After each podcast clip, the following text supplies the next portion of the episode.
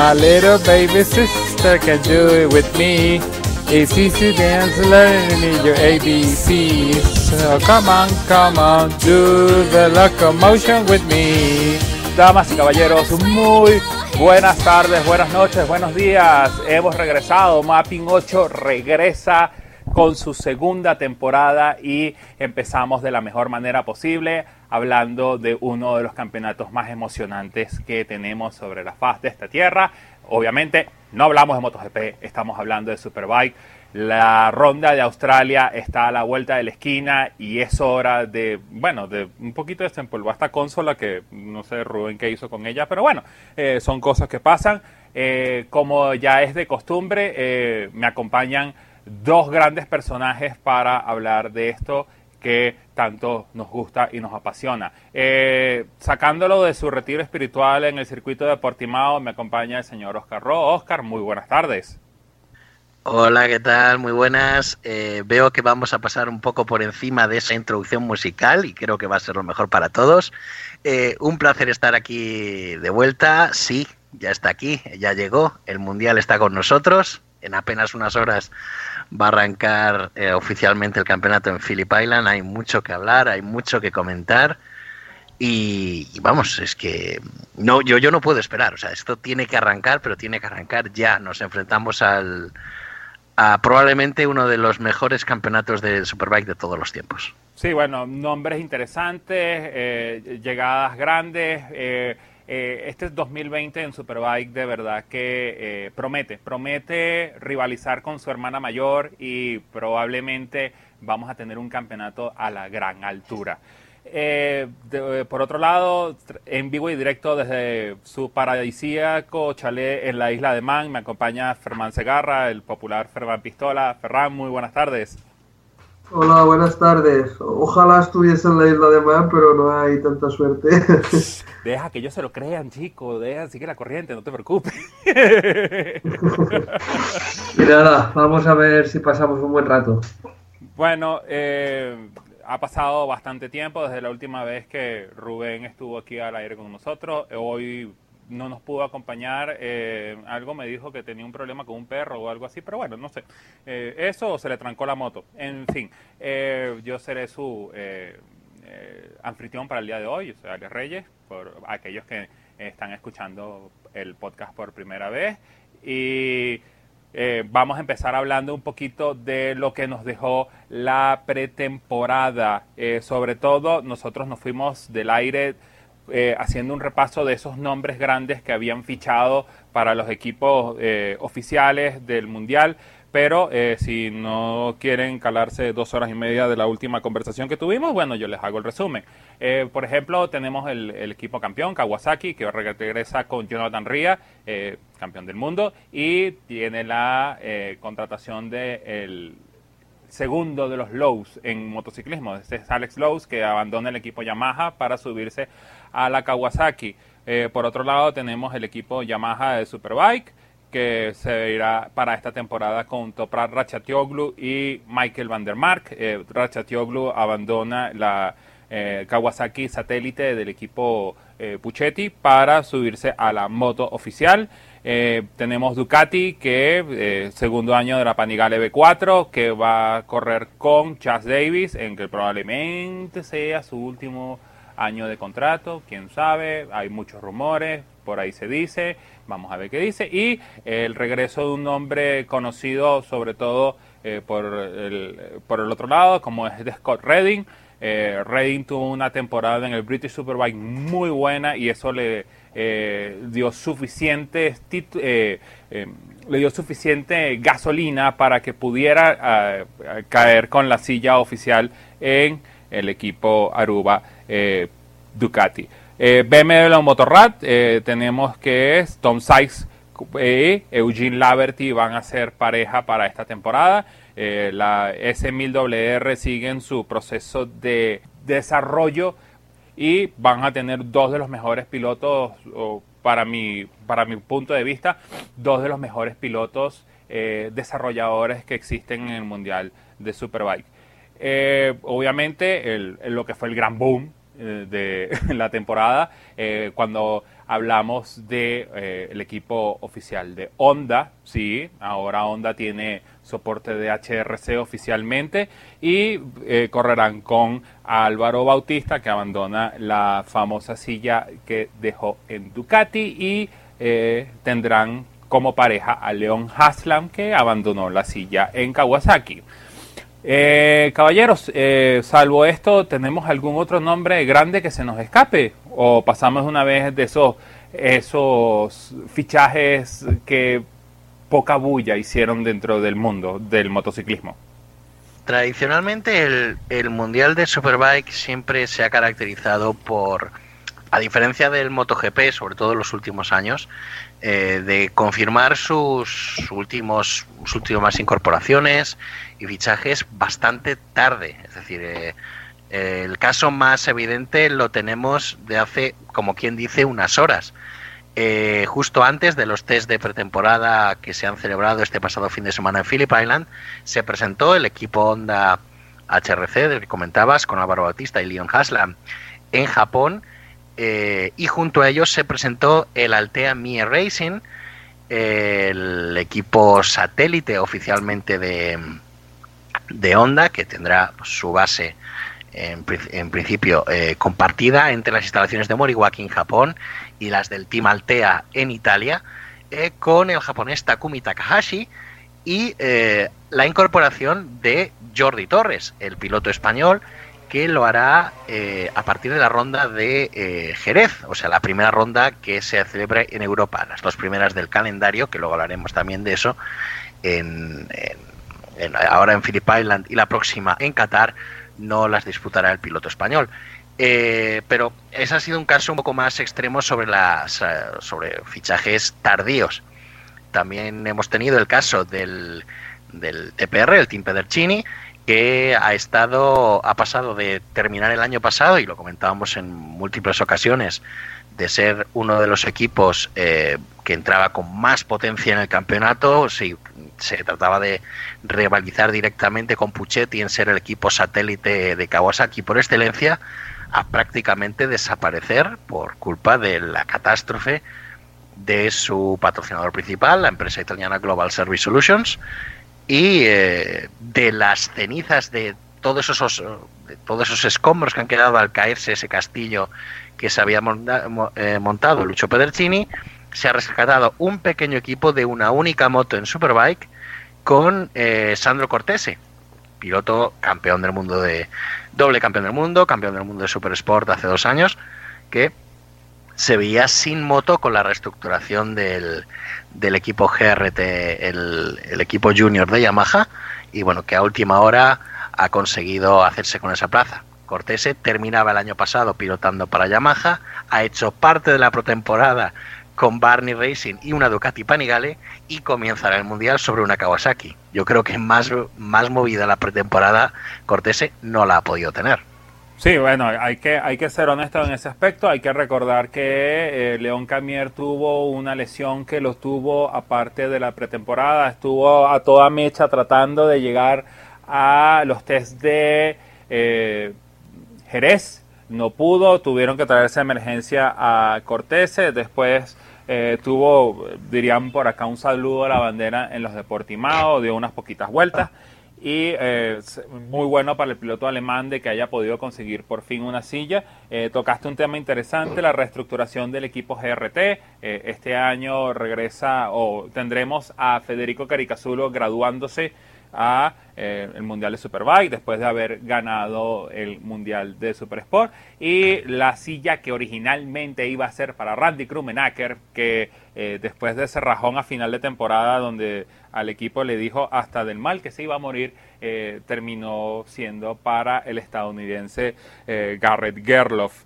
En estos aspectos yo creo que como tú lo mencionaste en, en tu introducción yo creo que estamos ante uno de los mundiales de Superbike más disputados, por lo menos en papel, de los últimos años. Yo creo que de los últimos 15, 20 años. Yo, yo no tengo ni la menor duda. Tenemos unas Yamahas muy fuertes, con un Toprak Gatioglu que se ha, se ha unido a esa moto que, va, que desde, desde el primer momento, eh, demostrando una adaptación muy fuerte y una comodidad impropia de alguien que está debutando con un tipo de moto como este. Eh, la Yamaha R1 de 2020 es una moto muy competitiva, por lo que hemos podido ver. Parece que es una moto fiable, se va a poder adaptar bien y que incluso va a tener dos líneas de evolución diferentes, porque las tres Yamaha 2020 que va a haber en este campeonato son las dos del equipo oficial, de Rasgatioglu y Vandermark, y la, eh, la privada del Tenkate Racing, el equipo eh, holandés con el francés Loris Bath, también utilizarán material 2020, pero tienen libertad de desarrollo. Pueden montar todos los componentes de suspensión y de desarrollo propio para eh, de tema mecánico que puedan. Ahí eh, Tenkate tiene un acuerdo con, eh, con la marca de, en Japón para tener esa libertad de desarrollo directamente. El equipo a priori satélite oficial de, Yamaha, el GRT, sí que conta, eh, sí que parece estar un poco más limitado en ese aspecto, porque va a comenzar el año y al menos se espera que hagan prácticamente la mitad de la temporada con la, con la Yamaha 2020, 2019. Perdón. Es cierto que la evolución entre la diferencia entre los dos modelos no es muy grande, al menos en este primer momento. La Yamaha 2020 es un upgrade, es una actualización de la 2019. No es un cambio tan radical como, por ejemplo, la Honda del año pasado a la de este año, que son evidentemente modelos totalmente diferentes. Pero ese pequeño handicap, eh, seguramente a lo largo que vayan pasando las rondas, se va, va, va a dejar una diferencia más notable también esto hace ver, y luego lo veremos cuando hablemos de los tiempos de los, de, de los test de, pretemporada, como los resultados que han dado eh, Caricasulo y Gerloff en algunos test son muy meritorios y corrían con, con debutaban en la categoría y con material del año pasado han marcado registros más interesantes. Pero también me gustaría saber qué, con qué piloto se queda eh, eh, Ferran sobre a los que haya que echarle bien el ojo durante durante esta, este inicio del campeonato, aparte de los más obvios, claro. Pues bueno, yo me quedo muy mucho con Gerloff. Gerloff en el Motoamérica, la verdad es que hizo una evolución cuando pasó a la categoría Reina Superbikes. Él es, si no recuerdo mal, doble campeón estadounidense de Super Sport y pasó a Superbikes con Yamaha R1 también en el Grius Motorsport, equipo oficial Yamaha USA. Y la verdad es que al principio me defraudó un poco porque los resultados la verdad es que no eran los esperados, pero el año pasado a final de temporada era claramente el piloto más rápido, más rápido que Tony Elías, más rápido que Cameron Bouvier. Y de hecho, si llega a durar un par de rondas más, igual no llegaba como subcampeón del Motoamérica, sino llegaba como campeón y tengo muchas esperanzas puestas en, en, que él va a ser el, el próximo americano en, en, ganar carreras y luchar por títulos en Superbikes. Es verdad que creo que el ten, no conocer los circuitos, porque creo que no conoce ninguno, solo los que ha hecho test. Y tener la moto, digamos, la evolución antigua, creo que le va a perjudicar un poco, porque como hemos visto en los últimos años, la Yamaha antigua es competitiva, pero no te permite luchar por las victorias regularmente. Y después, otros dos que tengo muchísimas ganas de ver es Alex Lowe con su nueva Kawasaki, a ver si consigue ser más regular. Y Camier cuando se recupere, si es que por fin las lesiones le permiten um, rendir a su 100%, creo que lo puede hacer muy bien con la Ducati. Sinceramente, ese moto creo que está en el Barney, equipo, digamos, semioficial Ducati, donde Xavi Forés hizo resultados muy, muy buenos. Creo que esa moto el año pasado estaba infrautilizada con Rinaldi y estoy seguro que tengo muchas esperanzas puestas este año en Cambier en que cuando está al 100% va a luchar por los podios. Muchas esperanzas. Estoy de acuerdo contigo en que eh, llega un poco en mejores condiciones Gerloff para ser el americano eh, de referencia en el campeonato de como lo hizo Jay Gagne en, su, anterior debut en la categoría, ¿no? Gagne llegó con el estigma de ser el americano tras la muerte de Nicky Hayden, llegar al equipo Honda cabecero, era Honda Tencate, pero estaba el, apoyo de, de, Red Bull, pero ni el material era bueno, la adaptación fue un poco apresurada, eh, la diferencia con la moto con la que iba en el, en el Moto América era muy grande, entonces eh, digamos que tenía no había tan buenos ingredientes para que eh, su, su, irrupción en el campeonato fuese tan, tan positiva como la que realmente la de Garrett Kerloff puede ser. Eh, también estoy de acuerdo contigo en que eh, Lowe's es uno de los elementos que, que tiene mucho más que ganar y mucho más que ofrecer en este, en este arranque del campeonato. Eh, siempre ha sido un piloto muy rápido, le ha faltado ese punch final, esa victoria. con la evolución de Yamaha el pasado año ya llegó, pero ahora llega en una, está en una postura complicada porque es estar en el, el, equipo junto a la bestia del campeonato, al rey indiscutible, a Jonathan Ray, pero no se está amedrentando.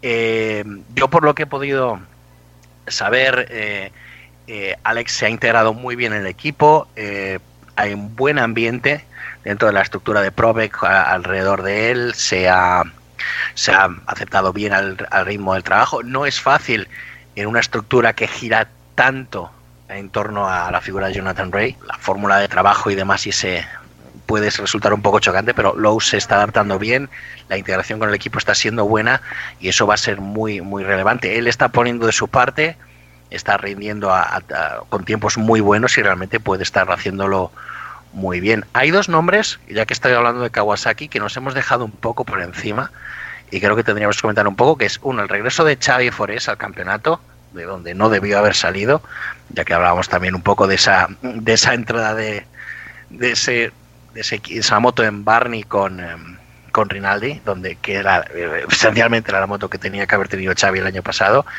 Eh, toma la moto de Puccetti, eh, mucha, mucha, muchos ojos puestos en vista en él como, como piloto por el nivel que sabemos que tiene y por una moto que sabemos que ha ganado carreras el año pasado con, em, con Toprak Bien es cierto que Puccetti ya no cuenta en parte con ese apoyo financiero que traía detrás Toprak Rascatioglu con el programa Turkish de promoción eh, del deporte y del país de, Turquía, que se ha desviado un poco a la estructura de Supersport, que ya hablaremos más adelante también, pero aún así Puccetti es un equipo técnicamente muy válido, eh, que reparte un poco incluso ese, ese savoir-faire técnico hacia otros equipos, y Xavi lo que necesita un poco es adaptarse a esa moto, es muy diferente a la Superbike con la que corría antes, incluso a la, del británico Superbike con la que compitió la pasada temporada, pero eventualmente llegará y estará en el top. Y hablando precisamente de la Kawasaki, la otra Kawasaki que va a estar todo el año es la de Lorelac Racing, que fue realmente curioso. El año pasado, cuando terminábamos la, temporada, teníamos a un Lorelac Racing eh, que parecía que iba a desaparecer, eh, José Calero había lanzado duras acusaciones sobre el estado del campeonato y la dirección que estaba tomando frente a los equipos privados, la falta de apoyo por parte del campeonato, la dirección técnica y los reglamentos privilegiando cada vez más a los equipos oficiales y la falta también de que la ayuda directa y el desarrollo de, de Kawasaki llegase a los equipos privados. Pues de ese, de ese, de ese punto de descontento y la duda deportiva que lanzaba sobre el equipo el hecho de que José, de que Nacho Calero, eh, hijo del dueño José Calero y piloto de Supersport, también decidiese colgar el mono, hacía dudar incluso que el equipo continuase. Pues no solo el equipo continúa, sino que lo hace con un buen piloto eh, con gran potencial, como es el chileno Mashi Seid, que será el primer chileno que compita a tiempo completo en el Campeonato Mundial de, de Superbikes eh, y además con una moto con material 2020 desde el primer momento, con apoyo de Provec y con apoyo y asesoramiento técnico también por parte de Puccetti. Buenos elementos para ser una moto privada realmente muy a tener en cuenta. Sí, eh, hay que poner en cuenta de que Maximilian Shep y Leandro Tati Mercado van a ser los representantes de Latinoamérica durante el Mundial de Superbike. Eh, en su misma eh, siguiendo su misma línea de, escoger pilotos que pueden ser sorpresas para esta temporada, yo me quedo con el nombre de Eugene Laverty. Eh, por fin Eugene Laverty eh, tiene una silla bastante buena donde él puede experimentar y sacar todo el potencial que tiene después de un paso fallido a MotoGP, regresar a una Prila que iba de salida, estar en un, en un limbo para por fin conseguir una silla bastante importante y entre los, eh, vamos a ponerlo así entre comillas, entre los independientes. Eh, lo comentó Oscar temprano, el equipo de Tencate Racing, Ronald Tencate, eh, a temor de que se me caiga el DNI, Tencate ahora es el nuevo Air Kanemoto.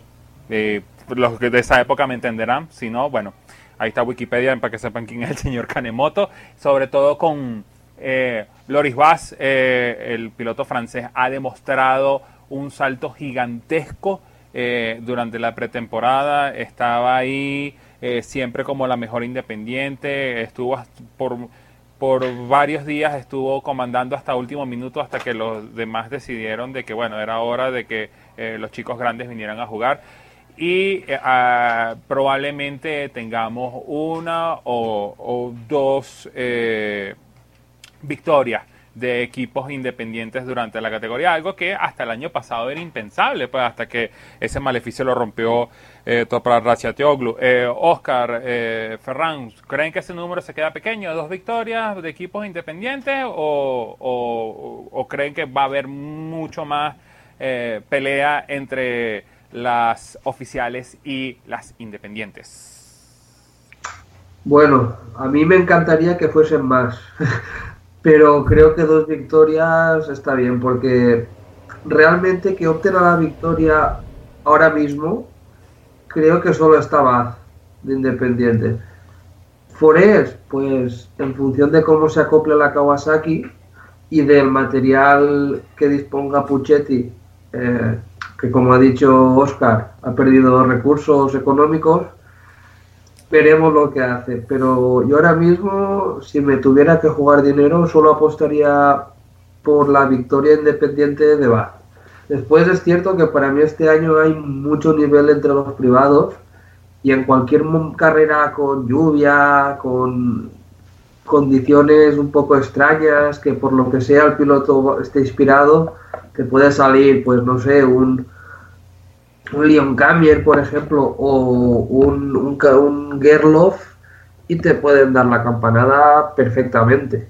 Pero creo que a día de hoy lo realista es creer que el, el mejor independiente y el que va a tener opciones de luchar, y estoy seguro que va a conseguir alguna victoria, es Loris Bath y, y la Tencate es difícil no ver a no, no imaginarse a Loris Bad de nuevo en lo más alto del podio, ¿no? Después de sus tiempos también con, el equipo Kawasaki oficial. Eh, la clave está en ese desarrollo independiente de, de Tenkate. Y bueno, Ronald Tenkate es, es el hijo que, que, nunca tuvieron. O sea, si bien comentabas antes, perdón, Erkanemoto, perdón, la emoción de inicio de campeonato ya hace que pierda la voz. bueno, tranquilo, tranquilo. Yo. Ha sido hablar de Portugal y empezar a beber chupitos de Sí, seguro. ¿Club? Ay, Dios mío. A ver, a lo que volvía. no, es que es. Respira, aspira, respira, aspira. el mundial de, empezamos mañana con las prácticas libres, tranquilo. Respira Adelante. No, es que es eso, es oír hablar de, de Erkanemoto y me viene, me viene la emoción, ¿no? O sea, a cualquiera. Eh, Ronald Tenkate es el hijo que Ronald Tenkate es el hijo que Erkanemoto y Pop Yoshimura nunca llegaron a tener, por mucho que lo hubiesen intentado, ¿no? Eh, realmente estamos hablando de uno de los últimos, por decirlo de alguna manera, ¿no? Eh, preparadores privados a nivel mundial. Eh, y no solo está trabajando en, en Superbike, también lo veremos también en, la, en, la, en el desembarco de, Tencate de nuevo en su en su coto privado, ¿no? Como era el Super Sport. Pero como comentaba antes de empezar a, morirme aquí poco a poco de manera asfixiante, eh, el equipo Tencate está sacando una línea de, de desarrollo eh, directa, propia, eh, sobre todo en parte ciclo, tema de suspensiones, que le está viniendo muy bien a Loris. Si recordamos, eh, durante la pasada temporada uno de los problemas principales que tenía Loris Baz era la clasificación. Era muy raro ver una Superpole en la que no acabase por el suelo. Eh, con lo cual, Loris siempre tenía que ir de menos a más, ir remontando en todas las carreras. Y, eso pues se tradujo en, que en muchos finales de carreras siempre veíamos de si la carrera hubiera durado dos, tres vueltas más, subía al podio o más, ¿no? Eh, este año, esta pretemporada, por lo que hemos visto y luego analizaremos, ha arrancado mucho mejor. Eh, se ve más estable, ha podido ir rápido incluso con neumáticos de calificación. Eh, ha estado entre los de, entre los de delante. este es el Loris que siempre vivimos en este campeonato y realmente creo que ha venido a, por todas.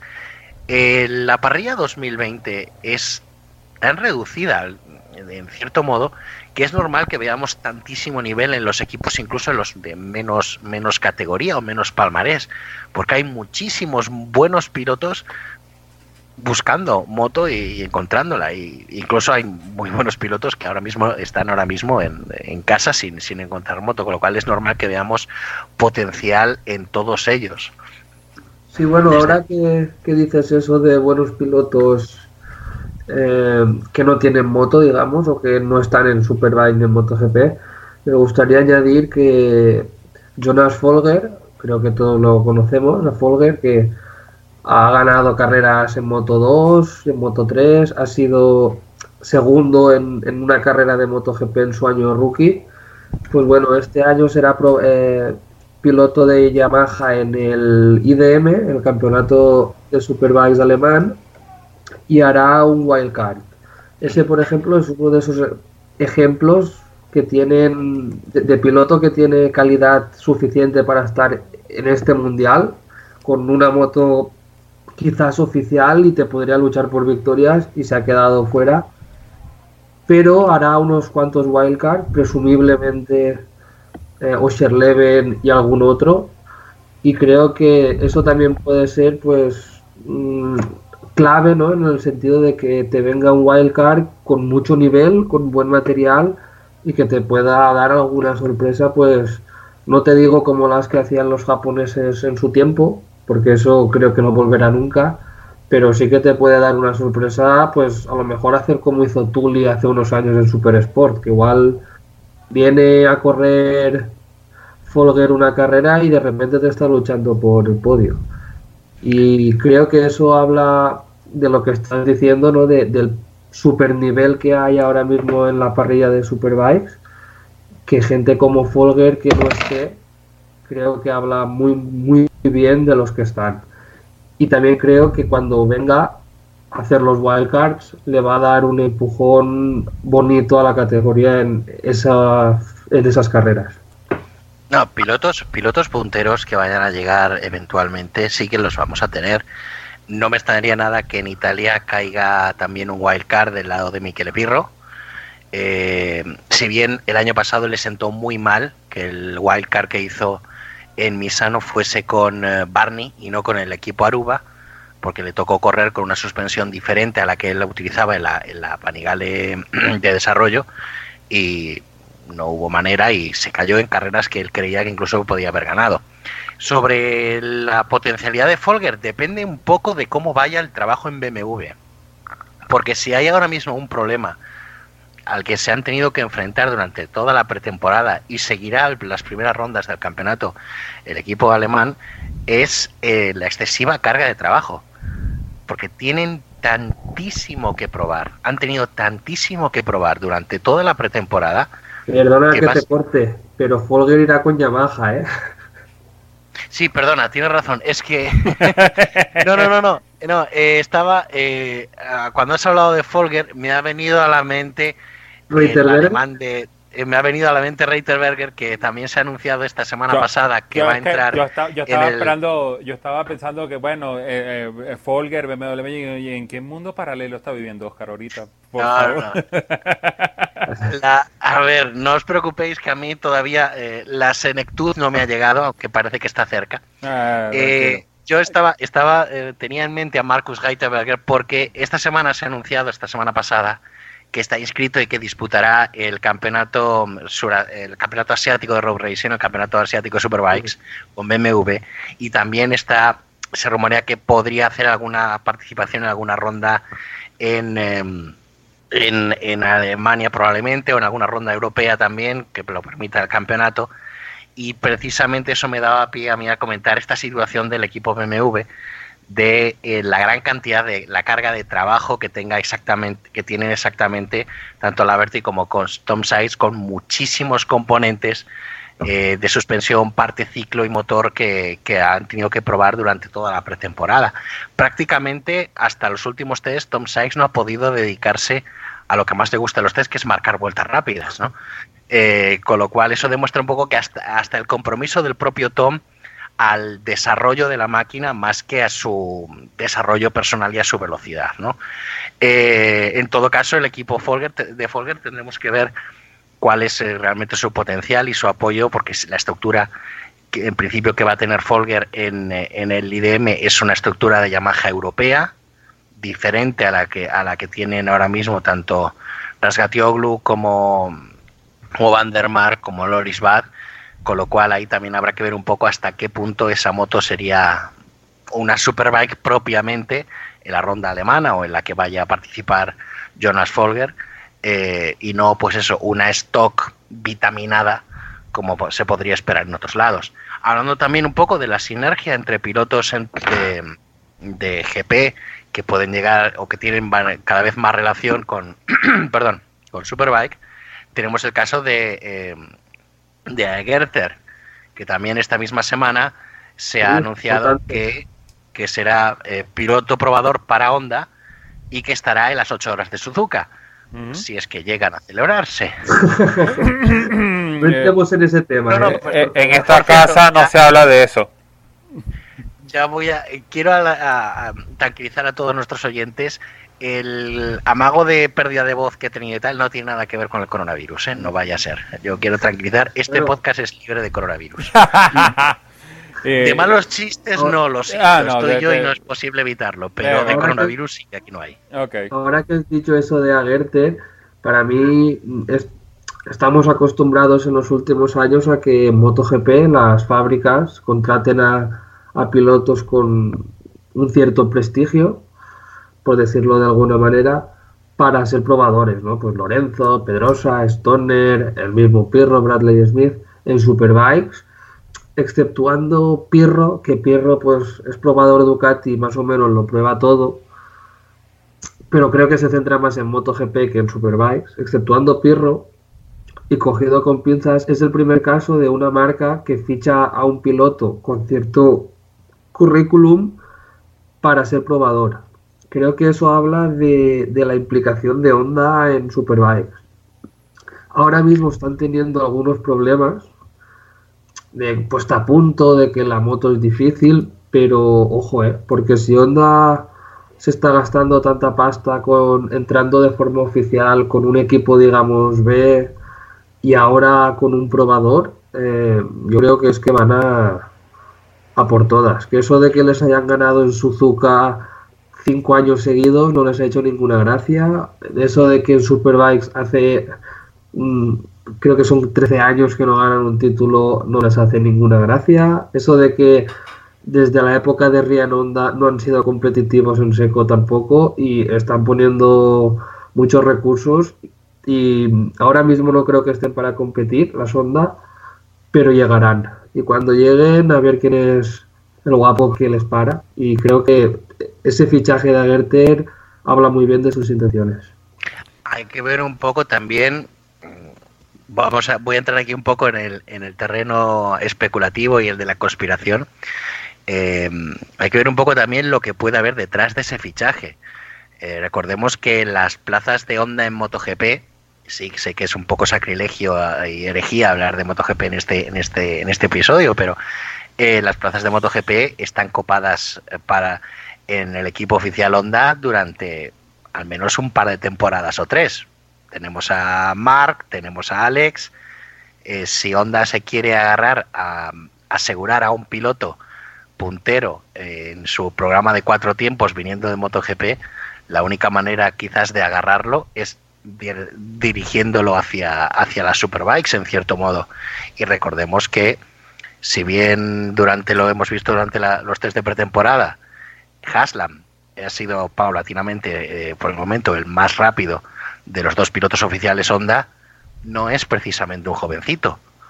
Probablemente a Haslam no le quedan muchos años en carrera. Habrá Tampoco que buscar creo yo que a Bautista le quede mucho, ¿eh?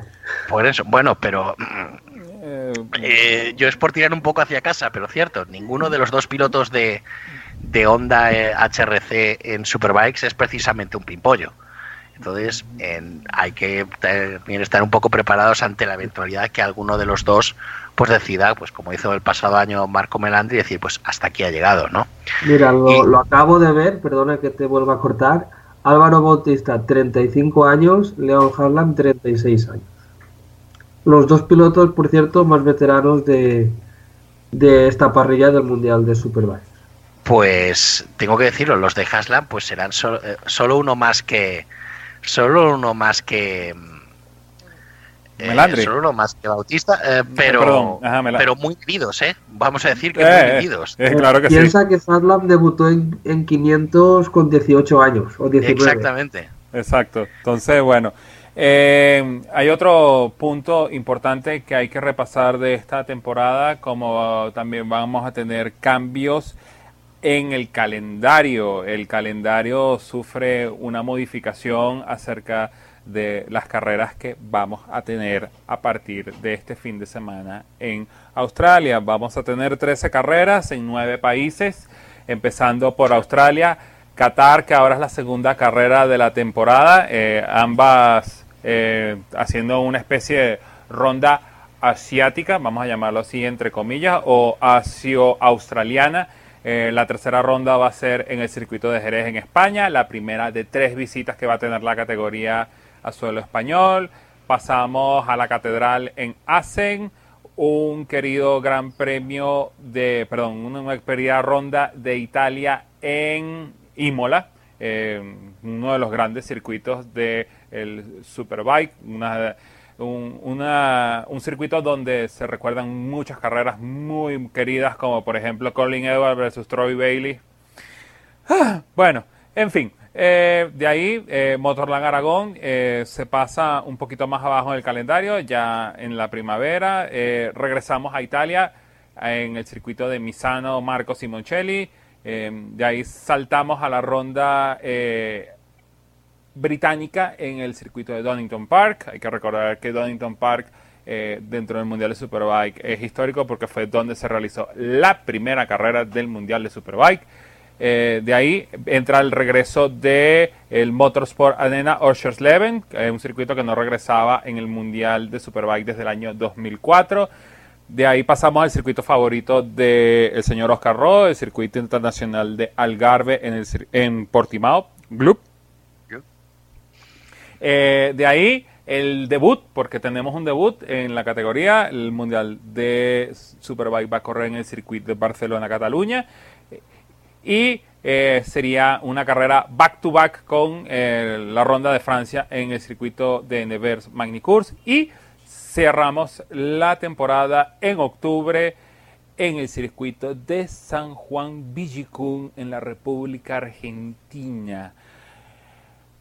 Ferran, desde temprano me estás diciendo de que quieres hablar del calendario, así que no me queda más nada que dejarte el micrófono abierto y pues- agarrar la cubierta.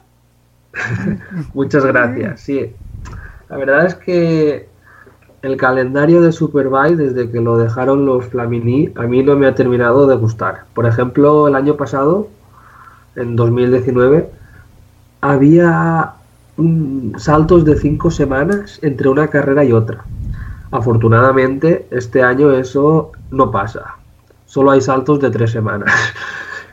Pero una cosa que hace tiempo que me vengo planteando es que el Superbikes hace mal cuando van a muchos circuitos de MotoGP. ¿Y por qué? Por dos motivos. Una, porque al final la gente se cansa de ver siempre lo mismo, en el sentido de que por ejemplo, este año tenemos Qatar en MotoGP y a la semana tenemos Qatar o a las dos semanas creo que es, tenemos Qatar en, en Superbikes. Eso para mí es un error, un error muy claro. Una, porque en la comparación de tiempos y tal, eh, Superbikes, lógicamente, va a salir perdedora. Y otra, porque es que ya llevas tres días viendo Qatar, no quieres volver a ver Qatar enseguida. Pónmelo a final de año. O pónmelo antes. Por, ejemplo, lo mismo con, con, el, con Montmeló. Por eso aplaudo eh, la entrada de motores de Osherleven, que es un para mí Level sí que es un sitio de superbikes. Toda la vida, vamos, yo recuerdo ahí, por ejemplo, recuerdo a Chaos ganar, recuerdo a, a ganar, eh, la época que has comentado de, de Baileys y Edwards. Es un circuito propio de Superbike, no es un circuito de MotoGP. Y creo que eso Superbike lo debería de, cuidar. Debería cuidar el no ir a los mismos circuitos que MotoGP, incluso ya que están los dos bajo el paraguas de Dorna, hacer alternancias. Por ejemplo, pues si MotoGP este año va a Silverstone, pues que el año que viene vaya a Donington y Superbike al revés. Que el año que MotoGP va a Silverstone vaya a Donington y el año que MotoGP vaya a Donington irá a Silverstone. Creo que eso sería bueno para los dos campeonatos. Igual que estoy convencido de que Superbike debería de volver a, a uno de sus templos, al menos para mí, como es Kialami. El año pasado, viendo una carrera de coches, eh, los creo que fueron las nueve horas de Kialami, dije, ostras, han, han, renovado el circuito y dije, ostras, aquí cómo molaría ver una carrera de superbikes en Kialami. Y la verdad es que estaría muy bien. Sí, sí, perdón, eh, Ferran, yo en ese, en ese punto comparto de que eh, el Mundial de Superbike tiene que buscar su identidad propia, pues no, no, eh, no, tanto en el concepto de que tienen que eh, compartir fechas con el Mundial, no siquiera compartir fechas, compartir circuitos con, con MotoGP, que si nos ponemos a dar cuenta, el 60% de la de las carreras de, del Mundial de Superbike eh, tienen una contraparte en MotoGP, sino tratar de buscar eh, eh, circuitos distintos, zonas distintas. Hay, obviamente, personalidad, claro. Hay, obviamente hay circuitos que no puedes sacar del campeonato, caso hacen o de, o de repente la ronda de Jerez, aunque bueno, siempre ha habido amenaza de que me voy, no me voy, me voy, no me voy, siempre son en, en, ese aspecto a la personalidad de los circuitos. Exacto. Y después, una cosa que no entiendo es cómo no está Japón, pero no en Motegi. Viene en Suzuka, viene en Sugo, viene en Autópolis. Por ejemplo, Autópolis es un circuito propiedad de Kawasaki. Kawasaki lleva apostando muy muy fuerte tanto por Superbike como por Super Sport desde hace unos años. Pues no sé, hazle una ronda en su circuito. Es una forma también de, de ser agradecido. Pero bueno, pensando en esto de las de volver a su identidad, digamos, yendo a, a Kialami, pensé, ostras, ¿y por qué no hacen en plan una temporada, digamos, invernal? ¿Por qué no empiezan la temporada en enero? Empezamos un mes antes y cuando no hay carreras de motos, hacemos nosotros pues la ronda de Australia, la ronda de Qatar, eh, Argentina, eh, Kialami, hacemos cuatro o cinco carreras, un tercio de temporada, mientras MotoGP y la Fórmula 1, que son los dos grandes referentes del motor. ¿Por qué no hacemos ahí nuestra temporada? Acaparamos la atención de todas las revistas, de todas las páginas web, de todos los noticieros del motor. Yo creo que sería muy bueno. Y ya, ya termino con el calendario, no me enrollo más. No entiendo cómo este año no hay ninguna carrera en Estados Unidos.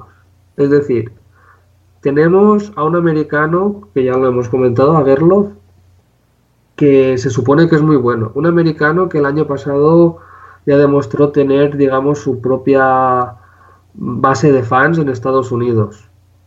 ¿Cómo la quitamos ahora? No te digo Laguna, me da igual si es Laguna Seca, si es Cota, si es Indianapolis, si es Miller, si es otro circuito de Estados Unidos, pero no lo quites ahora. Ahora que digamos, has, reclutado a un joven americano bueno que te pueda abrir el mercado a, que los fans del Moto América, que son muchos, vayan al Superbike, no lo quites, manténlo, haz lo que sea, pero manténlo. Eso es una de las de las cosas que menos entiendo. Que este año no haya ninguna carrera en, Estados Unidos. Y nada, básicamente es, toda esta chapa que estoy dando se resume pues en eso, en tres puntos. Uno, buscar identidad propia con tus propios circuitos, digamos. Dos, adelantar un poco el calendario. Y tres, adaptar también el calendario a tus pilotos. Si tú tienes una estrella en Turquía como es Toprak, pues no sé, haz una carrera en Turquía, a ver qué, qué pasa de ahí. Hazlo otra vez, inténtalo otra vez. O si has fichado o reclutado, como quieras decirlo, a un piloto joven norteamericano que promete bastante, no quites la prueba en Norteamérica, manténla. Y nada, esa es, esas son mis tres críticas constructivas al calendario de Superbike. Antes de darle la, oportunidad a Oscar para que dé su punto de vista en este aspecto, eh, dijiste un punto importante, sobre todo una ronda en Turquía, ya que tenemos que tarde o temprano se va a convertir en el, en el próximo campeón mundial de eh, Superbike.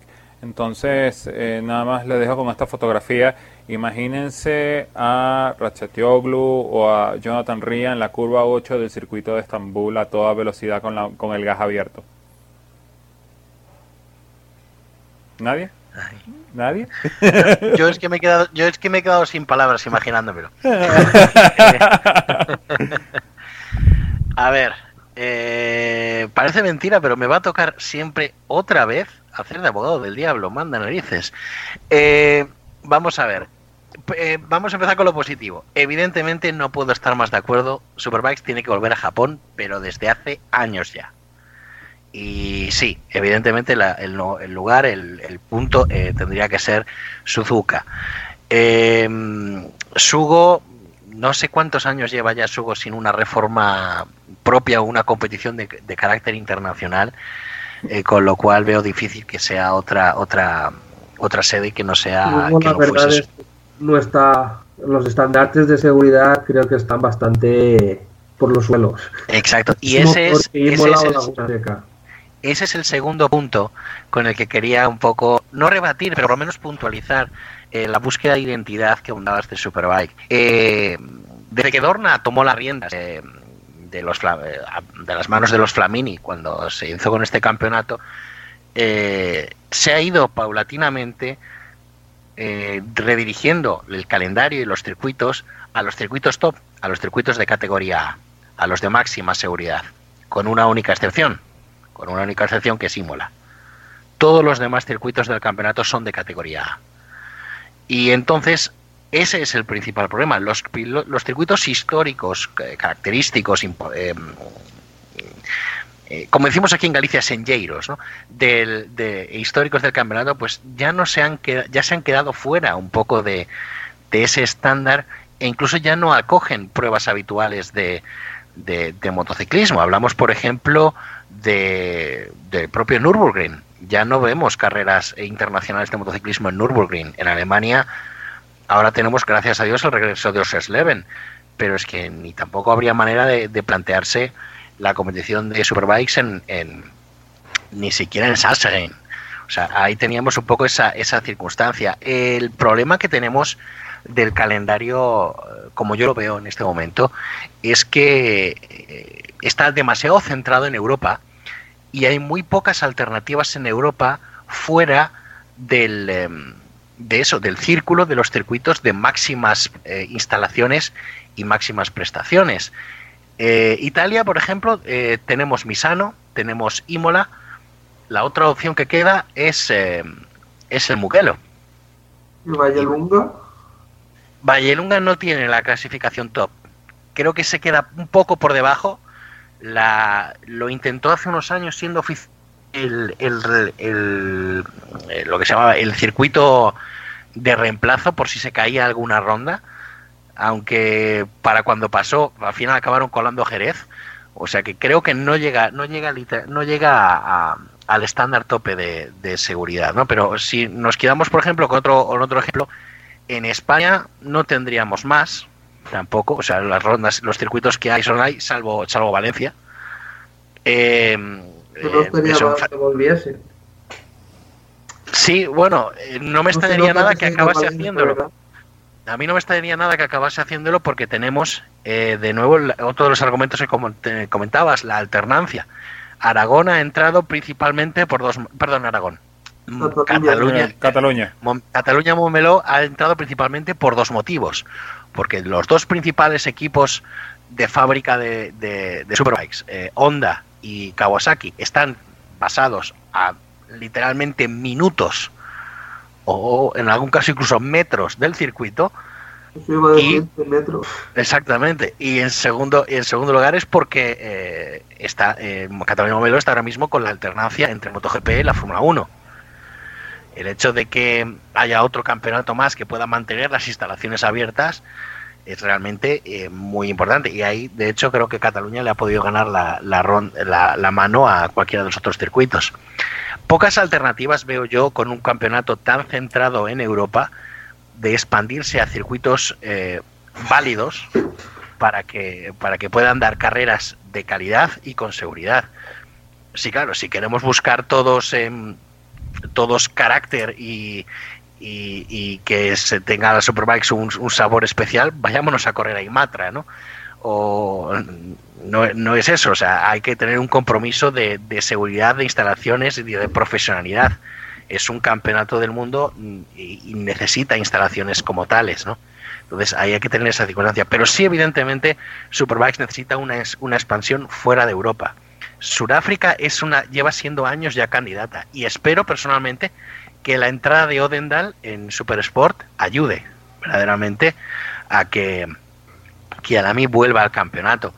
Eh, estaría bien que, que hubiese más pruebas en, en, en, en, América, evidentemente, ya no solo de Estados Unidos, que ahora lo comentaré también, pero más, más carreras en, Sudamérica, por ejemplo, Brasil o que cualquier otras instalaciones en Latinoamérica sí realmente serían interesantes poder, poder conseguirlas, pero nos faltan o nos faltan fechas o nos faltan países o evidentemente el principal problema es que falta dinero. Entonces, de momento, con lo que hay, creo que no podemos no podemos quejarnos demasiado hasta cierto punto, ¿no? Yo estaría encantado de sacrificar alguna ronda en España porque hubiese una ronda en Japón o en Sudáfrica o en los dos países. O sea, esa parte a mí no me, no se me caen los anillos por reconocerlo. En cuanto al caso de Estados Unidos, eh, Estados Unidos es un país muy peculiar, perfectamente capaz de hacer grandes cosas como llevar el hombre a la luna y mm, escoger a una naranja con peluca como presidente. Es, es, es capaz de lo mejor y de lo peor. Pero en tema de deportes, Estados Unidos es un poco especial porque les encanta mirarse el ombligo. Sus campeonatos de béisbol solo los participan ellos, pero son campeones del mundo. Exacto. Eh, eh, sus campeonatos de, de, fútbol, pues prácticamente lo mismo. Estados Unidos es un país que por pura eh, audiencia televisiva es capaz de crear una nueva liga de fútbol americano, como es el caso de la XFL. Y en cuanto al mundo del motor, lo que siguen son la NASCAR y la IndyCar. son sus propios campeonatos ni siquiera la Fórmula 1, ni la antigua, la de Bernie, ni la actual, son capaces de entrar todavía al 100% en ese mercado. Eh, y hacerlo pues con continuidad y hacerlo con, con éxito y con, con, garantías. ¿Va a poder conseguirlo en nuestro pequeño campeonato de andar por casa? En comparación con eso, es muy complicado. Laguna Seca, eh, yo creo que está viviendo eh, el caso que vivimos aquí en España con, eh, con el circuito del Jarama. Trazado histórico, instalaciones míticas, pero su ubicación cada vez más le está pasando factura. Las diferentes urbanizaciones que fueron creciendo alrededor del Jarama han limitado su uso prácticamente a tandas y a poco más. No me extrañaría nada, y tampoco me parece una mala idea, por cierto, que la primera ronda que se celebra algún día del Mundial de Fórmula E en España sea en Jarama. Mm. Eso no sería una mala idea. No, hay problema de ruidos, contaminación y además si se utiliza un circuito de carreras de verdad, que es lo que queremos ver la carrera. Ya está bien de correr en pasillos rodeados de cemento. Exacto. Bueno, pero volviendo al... Me, me voy a crea otra cosa, pero vale, sí, vuelve. Sí, bueno. La, FIA, la FIA querrá otra cosa, pero no digamos que esto no es una buena idea. Yo, yo te, yo te paso el número de Alejandro y después te, yo te paso el número de Alejandro Jack y después hablas con él, no te preocupes. Arro, eh, publicamos esto y ponemos arroba FIA, ¿no? Cuando, te, cuando lo publiquemos ahí en Twitter. La FIA es un podcast de, de Superbike casi no nos mencionan nosotros. Bueno, no entiendo. Vamos a escucharlo a ver qué, qué, qué están hablando. Cuidado, a, a, ver si no nos lo quita por derechos o cualquier cosa. eh, Volviendo al tema. En Laguna eh, han empezado a crecer eh, eh, pequeñas urbanizaciones alrededor del circuito y están haciendo presiones para que el circuito cada vez sea menos empleado. Entonces es muy complicado hacer eh, organizar pruebas allí, ¿no? Y más con una prueba que lleva tanto con, más ruido que el que lleva habitualmente el Moto América, como es el Mundial de Superbike, ¿no? Uh -huh. Y la otra prueba que podría acoger el Mundial de, eh, de Moto, o sea, el Mundial de Superbike y el Moto América es la carrera en cota, y ahí ya está MotoGP. O sea, hacer un, un, triple encuentro sería imposible, ¿no? Sí, bueno, es un eh, y, es una circunstancia un poco extraña, ¿no? Sí, no Pero... Y, y, en el caso de los Estados Unidos tienes el otro lado del espectro circuitos espectaculares como por ejemplo el circuito de Barber Motorsport Park en Alabama, wow. el circuito de Road America en Wisconsin, pero el gran pero problema de ese circuito que esos son circuitos que están en el medio de la mitad de la nada. Mm. Y, que son y bueno, tampoco, tampoco, son, tampoco, son, una maravilla de escapatorias. Ah, bueno, pero de, de, de, después decimos, bueno, las botas corren en, en el Norwest 200. Bueno. Ah, el, el, que realmente funcionaba y siempre va, va, a tener un lugar en mi corazón es, es, el, es el de Salt Lake City. Ah, bueno, el, Miller, eh, el Miller Motorsport Park. En... El jardín privado de Carlos Checa. Allí iba y ganaba y ese era el territorio. Allí. Sí, de hecho, voy a contar una pequeña interioridad. Eh, el escritorio de, de, mi ordenador, el que utilizo yo aquí en, eh, ahora mismo, es eh, Carlos Checa en 2011, eh, quemando rueda en, en, en, Millers con el fondo nevado en una montaña al lado. O sea, es, es, lo estoy viendo en la foto ahora mismo mientras lo comento y, y, vamos, me queda genial, ¿no? Pero bueno, además hay otra circunstancia más, y con esto quiero terminar sobre el tema de Estados Unidos, eh, y es, es el, realmente el, el, seguimiento que podría hacer un, un, aficionado americano del Mundial de Superbike. Porque el paquete de los derechos de Superbike en Estados Unidos va vinculado al de MotoGP. Y este año el de MotoGP los tiene la NBC. Correcto. En Estados Unidos. Y yo estuve mirando el otro día, precisamente, cuál iba a ser el tratamiento de la NBC y de su canal de deportes, eh, eh, MSNBC. Sí, no es así, esas son las siglas. Eh, sobre este campeonato. Y lo va a hacer después. prácticamente, o sea, la NBC comparte con la Fox los derechos del de otro gran campeonato del motor que es la, es la NASCAR en Estados Unidos. Y bueno, básicamente las carreras que emitiese la, la, la, NBC, de las de todo el campeonato de MotoGP, creo que en directo solo están obligadas a retransmitir tres, como máximo. Y de todo el campeonato, como máximo cinco, irían por la NBC. Las demás irían por el canal eh, NSBC, que es digamos un canal secundario que ni siquiera está incluido en todos los paquetes de televisión por cable típicos en Estados Unidos. El equivalente en nuestro país es como si los derechos los tuviera eh, Televisión Española, eh, diese algunas carreras en la 1, como a veces ocurre pues, con algunos eventos deportivos especiales, como final de la Davis o algunas cosas así, y el resto de carreras las diese por Teledeporte, pero por la web. Uh -huh. Anda, mira, ese, no sé de qué me suena. Ese sería más, sí, es un, sí lo sé, es un escenario que no suena, ¿no? Pero bueno, ese sería más o menos el, el, el, panorama. Y encima, como ya digo, prácticamente todo el campeonato en diferido y después de las carreras de la NASCAR. Algunas de ellas, recordemos que acaban a las nueve y pico, diez de la noche o mucho más tarde, incluso si hay algún retraso por, por tiempo, que muchas veces ocurre porque la NASCAR no corre si hay lluvia y no son de los de, bueno, han pasado 15 minutos, corremos al día siguiente. Estos esperan tres o cuatro horas como está mandado. Sí. Con lo cual, eh, seguir en MotoGP en Estados Unidos y por ende también el Superbike, a día de hoy es poco conveniente. Con lo cual, eh, quiero decir, poco cómodo para, la palabra en inglés, de convenient, pues poco cómodo para el espectador. Entonces, eh, así es difícil adaptar el calendario y crear un evento para atraer ese público. Es un trabajo, hay que hacerlo en 360 grados, hay que meter muchos elementos. Hay que traer eh, pilotos, hay que traer público, ahí hay que traer interés. Y si los tres elementos no están bien, la cosa no funciona. Por ejemplo, ahora en España tenemos seis ofertas de televisión legales para ver el campeonato. Y tenemos pilotos, nos falta audiencia. Antes teníamos pilotos con Carlos Checa y teníamos gente, pero no teníamos tele. O sea, es hay que mm, digamos que juntar las piezas para comprobar el paquete completo para que un campeonato tenga éxito.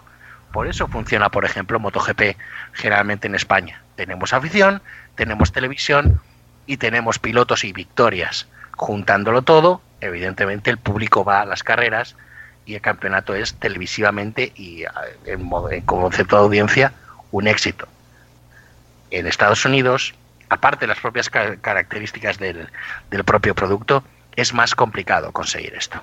Sí, es un punto que tienes razón, sobre todo en el aspecto de Estados Unidos, pues, porque al, fanático regular eh, tú le preguntas, probablemente tú le preguntas que, qué opina de la llegada de Gary Gerloff al equipo GRT y te va a preguntar quién. O sea, eh, y parte de eso, de lo que tú estás planteando en Estados Unidos, se vive eh, gracias a el tamaño de sombra que te hace MotoGP. Pues eh, cualquier americano le preguntas Mar Márquez, ah, sí, Mar Márquez, Honda, eh, Jorge Lorenzo, ah, sí, Jorge Lorenzo, eh, Valentino Rossi, pero le preguntan Jonathan Ría y no tiene idea. Entonces, es un poquito buscando de que está bien, Dorna puede tener el monopolio, vamos, vamos a llamarlo así, de los dos eh, eh, campeonatos más importantes de motociclismo a nivel mundial, pero tiene que hacer trabajar el Mundial de Superbike para que tenga su identidad propia, para que el, cuando lleguen estos casos, pues, que, que, puedas tener el próximo, que digamos, el próximo Casey Stoner o, o, digamos, el próximo Wayne Rainey, el, el, próximo Kevin Schwantz o el próximo Kenny Roberts padre, eh, en vez de calar en, en MotoGP, cale en el Mundial de Superbike y que ya tenga eh, eh, un, cultivo listo para que tú puedas vender ese producto a donde sea. Entonces, eh, es un punto importante de los cuales tiene que Dorna trabajar más adelante. Pues primero hacerle buscar la identidad a su campeonato. obviamente ellos siempre lo van a buscar de, haciéndolo de una manera que no les perjudique su joya de la corona, pero lo tiene que hacer. Y hay sitios importantes que la categoría debería volver a visitar, como lo comentaron en Japón, eh, una ronda en, en, un sitio eh, del pasado, en África, en Albacete. No, no, no, en Albacete no, ¿verdad? No, en Albacete. Tampoco estaría mal. Hombre, históricamente el campeonato en Albacete ha tenido buenas pruebas. Bueno, mira, los circuitos que más cerca me pillan de mi casa son Valencia y Albacete. Así que bueno, vamos a hacer la ronda de, Ferran Pistola en eh, el circuito de Albacete para el año 2000 algún día. Eh, vamos a darle conclusión a esta parte porque eh, quiero traer un poquito de las sensaciones que quedaron de, los de la pretemporada.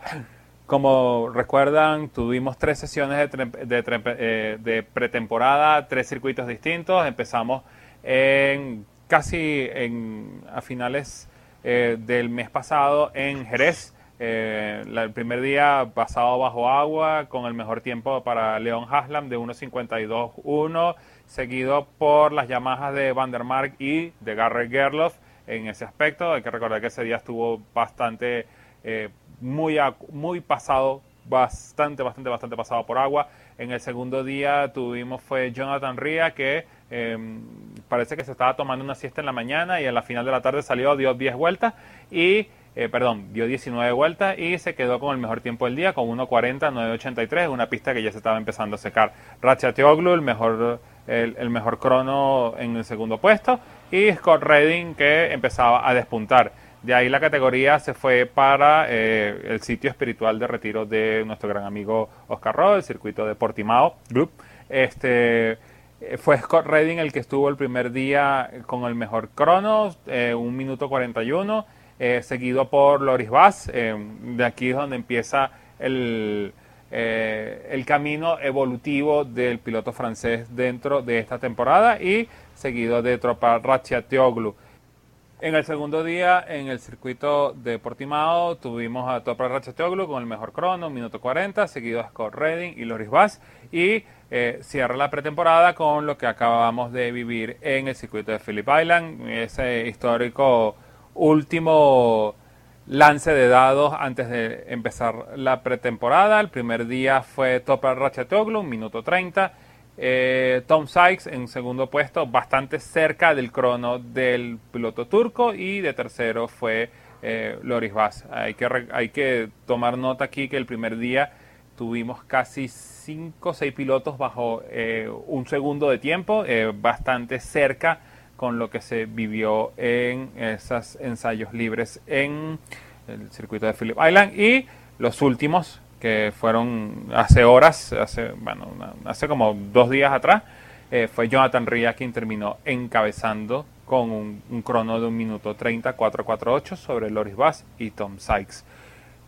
¿Qué nos deja esta pretemporada? Eh, pareciera de que por fin Yamaha está empezando a engranar, tiene una máquina que de verdad puede ser eh, contendiente al campeonato. Es más, he leído mucho en redes sociales que están dándole a Topa Ratchatoglu eh, el título para este año sobre eh, lo que hemos visto sobre Jonathan Ria. Hay que recordar que Jonathan Ria el año pasado tuvo una vuelta de campeonato que a todos nos dejó boquiabierto después de esa dominación temprana que tuvo Álvaro Bautista en, en la Ducati. Em, ah, se puede hablar de Topar Ratchatoglu, campeón del mundo. Ah, hay que contar con Scott Redding, de repente un Chas Davis que parece estar medio recuperado, pero no ha dado de sí. Eh, lo de Honda, eh, aunque se sabe que fue en, lluvia el primer día en Jerez, eh, fueron unos cronos bastante interesantes, pero es un espejismo. ¿Dónde está parado? ¿A dónde ponemos las fichas a principio de temporada ya hablando en serio? Eh, caray, eh, tantas preguntas, parece José Luis Perales con la de ¿y quién es? ¿Y cómo es, él? ¿En qué lugar se enamoró de...? Si es que vamos.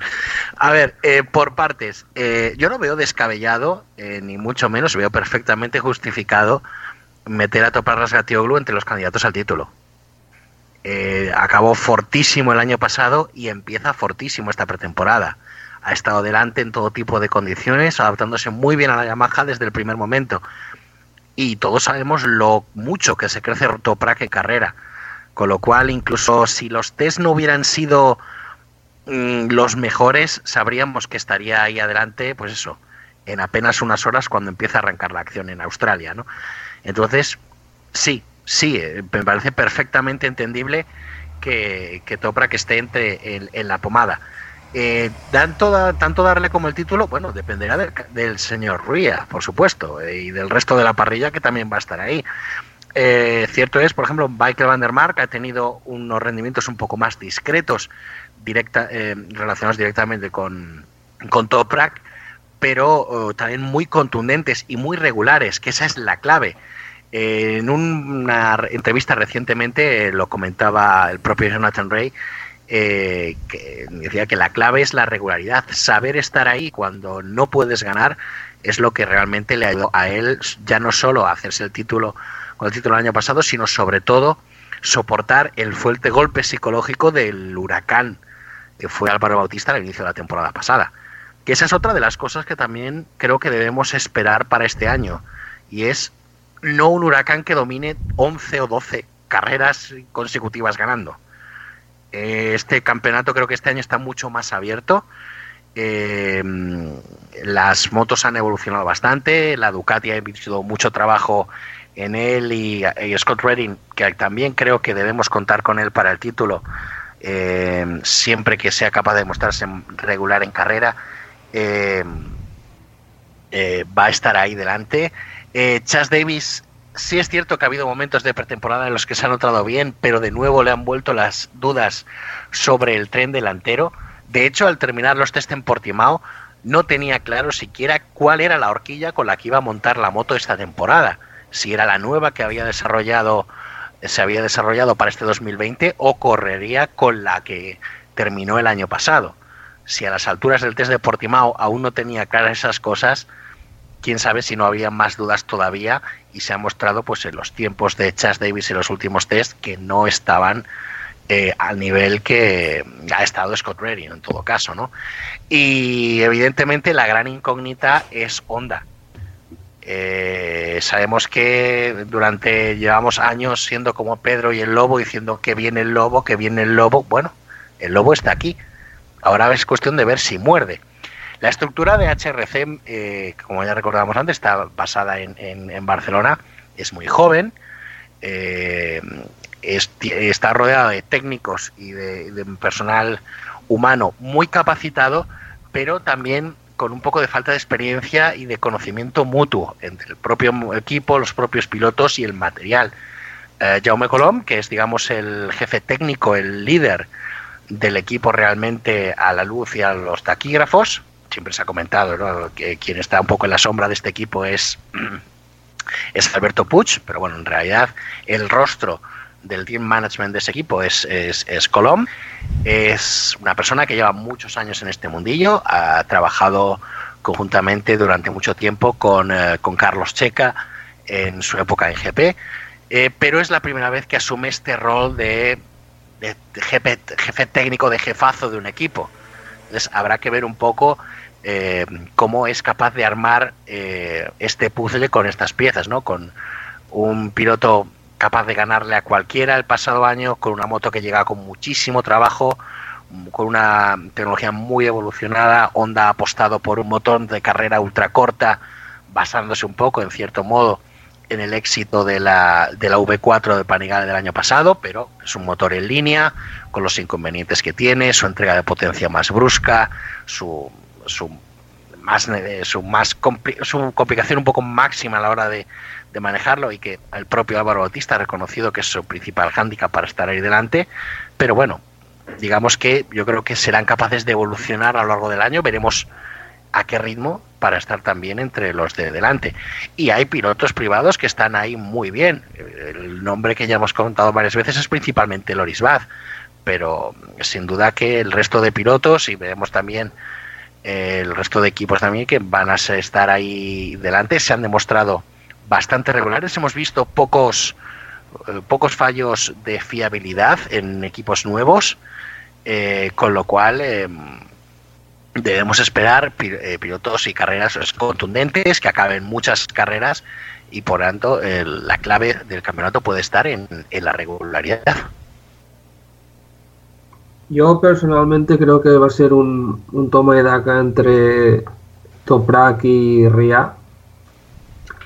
Y creo que habrá tres outsiders que serán Lowe's, Vandermark y Redding. Cualquier otra cosa me parecería muy, muy raro, muy raro. Y yo personalmente creo que va a ganar Toprak. No sé, me da... Es una, una cosa nada objetiva, es no sé, mira, creo que va a ganar Toprak pues porque así, no, no le busques lógica. Eh, aquí en, aquí, en, aquí en casa diríamos, bueno, que el tamaño de tu boca sea el tamaño de tu cartera. Así que, bueno, ¿tú apostarías por Toprak Ratchetoglu para ser campeón del mundo en Superbike? Sí. Ah, bueno, entonces es que aparte estoy seguro que va a ser él. Eh. Estoy... No, no, no es el piloto que más me gusta de Superbike, el que más me gusta es Laverty, después Van der Mark. Pero no sé, creo que va a ganar él, estoy convencido. De hecho, el año pasado ya lo dije, ¿eh? que no. Ahora en, Australia el pobre caerá y se lesionará y, y adiós a la temporada. Sí, bueno. A mí me sorprende más, perdona, perdona que os interrumpe, a mí, me, a, mí me sorprende más que haya dicho que no le gusta Rasgatioglu. A mí me ha causado más shock eso que no que le, ponga como campeón del mundo. O sea, ¿qué puede haber que no te guste de Toprak? Sí, no, no es. es un animal. Eh, eh, es capaz, él, piloto, ¿eh? él, es capaz, si le dieran la oportunidad de hacer un stop desde la entrada del pit lane hasta donde está el pit lane de Yamaha. Y lo hace uh, completo. Y estamos de casta, de casta, de casta le viene al cargo el fallecido padre de Toprak Rasgatioglu. Era, era uno de los Studman más famosos en, en, Turquía, precisamente. Bueno. No, no, yo. A ver, que no le deseo nada malo y, ojalá gane muchas carreras. Y yo ya dije que iba a romper el, récord de títulos de RIA en uno de los programas finales del año pasado. Pero no, no es de mis pilotos favoritos, no, no, no me termina de gustar, la verdad. En pista sí, pero no sé, es el todo, no, no me termina de gustar. A mí dame Laverty y Van der Marks y, ya está, yo seré feliz. Bueno, eh, en un punto que sí le tengo que dar eh, a, a, Oscar es eso, pues, que probablemente este Mundial de Superbike 2020 se va a definir por regularidad, eh, no por, por no por una bestialidad como vimos el año pasado. Es más, me parece que lo del año pasado con Álvaro Bautista fue un error de la Matrix, un, un déjà vu, dirían los fanáticos de la serie, que un piloto en el Mundial Superbike haga una de eh, Mar Márquez de ganar 8, 9, 10 carreras consecutivas, pero en el caso de él, bueno, no, no, no se pudo cristalizar el campeonato. Eh, también yo lo veo 50-50 entre Ria y Ratchatioglu. Ratchatioglu eh, tiene el suficiente talento, tiene una buena máquina y solo queda de parte de él eh, en el aspecto de su regularidad este, y sobre todo cómo afronta su, sus frustraciones, que creo que es el punto débil que tiene el piloto turco, de eh, qué pasa cuando las cosas no le salen como él quiere, porque cuando las cosas le salen como él quiere, bueno, te puede dominar una carrera de, cabo a rabo completico, pero cuando le pasa como le pasó, por ejemplo, en Argentina, que en el último minuto se la quitó y eso se le mete psicológicamente en la cabeza, eh, ahí es donde el eh, eh, Ría tiene un poquito más de experiencia, claro, la edad juega a su favor y, la experiencia también juega a su favor en ese aspecto. Y de repente ahí es donde puede ser el más uno que puede tener Jonathan Ría para seguir haciendo historia dentro del Mundial de Superbike pero eh, es verdad, eh, vamos a tener un campeonato bastante interesante. Eh, creo que es hora de pasar la página de lo que tenemos de la pretemporada y empezarnos a focalizarnos un poco en lo que se viene en las próximas horas. el inicio del Mundial de Superbike oficialmente en el circuito de Phillip Island en Australia.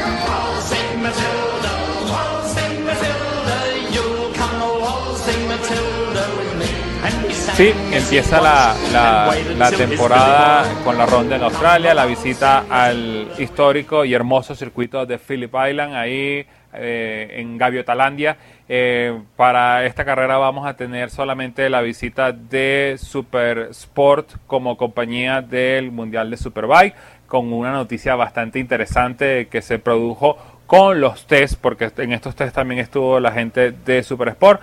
Eh, Super Sport a partir de este año van a usar neumáticos 100% slick y para empezar bien ya anunciaron que probablemente la carrera de Super, Sport vaya a ser de flag to flag con cambio en el pit lane porque al parecer el neumático no aguanta la pela.